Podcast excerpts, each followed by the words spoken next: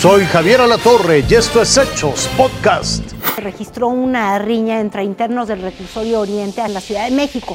Luego de un par de horas la situación, bueno, pues quedó finalmente controlada, dejando a cuatro reclusos y a cuatro custodios con lesiones, muchos familiares pues preguntando por sus internos.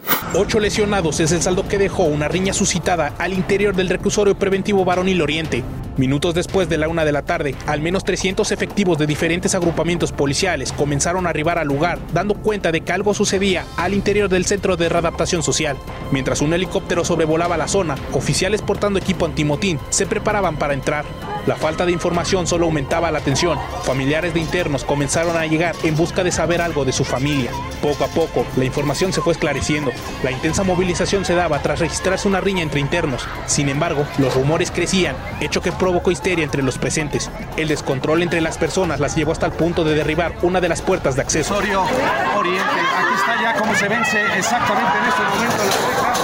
Horas más tarde, la tranquilidad regresó. No obstante, los parientes de internos permanecieron a las afueras del penal.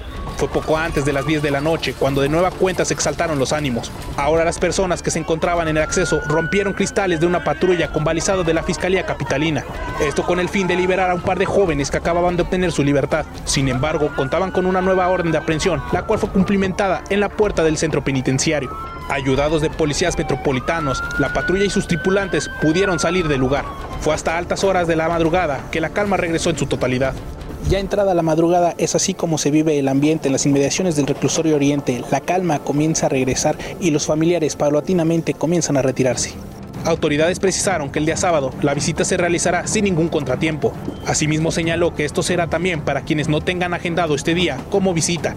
Esto último se le permitirá el ingreso a una sola persona por interno. Con información de Paco Guizar, Jorge Ibarra, Antonio Huitzil, Fuerza Informativa Azteca.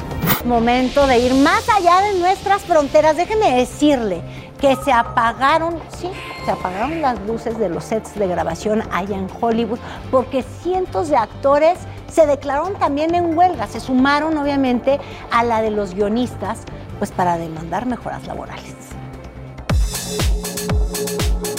En plena época de remakes, la historia que siembra la meca del cine luce como nunca antes vista.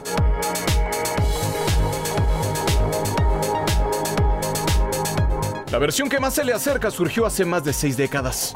Pero la de hoy es sin duda más dura y con un final que aún se antoja impredecible. En la huelga de Hollywood participan más de 160 mil protagonistas de las historias que ve en la pantalla grande y también en la chica. Hay camarógrafos, bailarines y actores que decidieron unirse al paro iniciado hace más de dos meses por los más de 11 mil escritores y guionistas de cine y televisión. Tenemos un contrato antiguo para un nuevo tipo de negocio y simplemente no funciona para la mayoría de las personas. Todos comulgan con algo. Así lo explica la presidenta del sindicato, Fran Drescher, a quien seguramente jamás dejaremos de ver como la niñera. La necesidad de mayor remuneración por un trabajo imprescindible. Todos los demás juguetean con nuestro arte, pero sin nosotros no hay nada. También exigen certidumbre sobre el uso de la inteligencia artificial en las producciones. Las grandes corporaciones creen que pueden dejar a los seres humanos sin trabajo y reemplazarlos con inteligencia artificial. Es peligroso y no tienen pensamiento o conciencia. Las más de 160 mil personas que están en paro desde este viernes y las 11 mil que comenzaron en mayo pasado se quejan del pago tan bajo que reciben, sobre todo por el trabajo que hacen para las plataformas digitales. Dicen que en los últimos 18 meses los gigantes audiovisuales han despedido a miles de personas y apretado el cinturón a aquellas que lograron superar el recorte. La huelga le cuesta a la industria del entretenimiento más de 30 millones de dólares diarios. Nada comparado con lo que podría perder si el 2023 se queda sin estrenos en cine y streaming. Y es que todos los que participan en la huelga, para empezar, se negarán a realizar alfombras rojas, giras internacionales y cualquier otro tipo de publicidad en favor de las producciones. La producción de películas se cerrará. Las producciones de televisión han cerrado. Muchos ya han cerrado debido a la huelga de escritores. Vamos a ver estrenos de temporada mucho más tarde. La negociación está en el aire. Y aquellos que durante tanto tiempo le han dado vida a miles de historias, hoy protagonizan quizás el mayor desafío de su carrera. Raciel Cruz Salazar, Fuerza Informativa Azteca.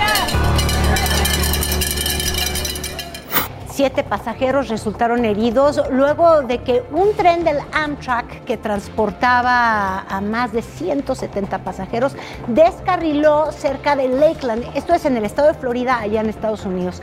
El incidente sucedió cuando un camión semirremolque cargado de automóviles chocó con el tren. La compañía ferroviaria los trasladó pues a un refugio cercano. Durante una prueba de la Agencia de Exploración Aeroespacial de Japón, un motor de cohete explotó. Primero las llamas salieron disparadas hasta que se produjo el estallido. Ocurrió en la ciudad de Noshiro, en la prefectura de Akita. Afortunadamente no hubo heridos. Este es el último de una serie de fallos que ha tenido este programa espacial en los últimos años allá en la isla de Japón. Esto fue Hechos Podcast.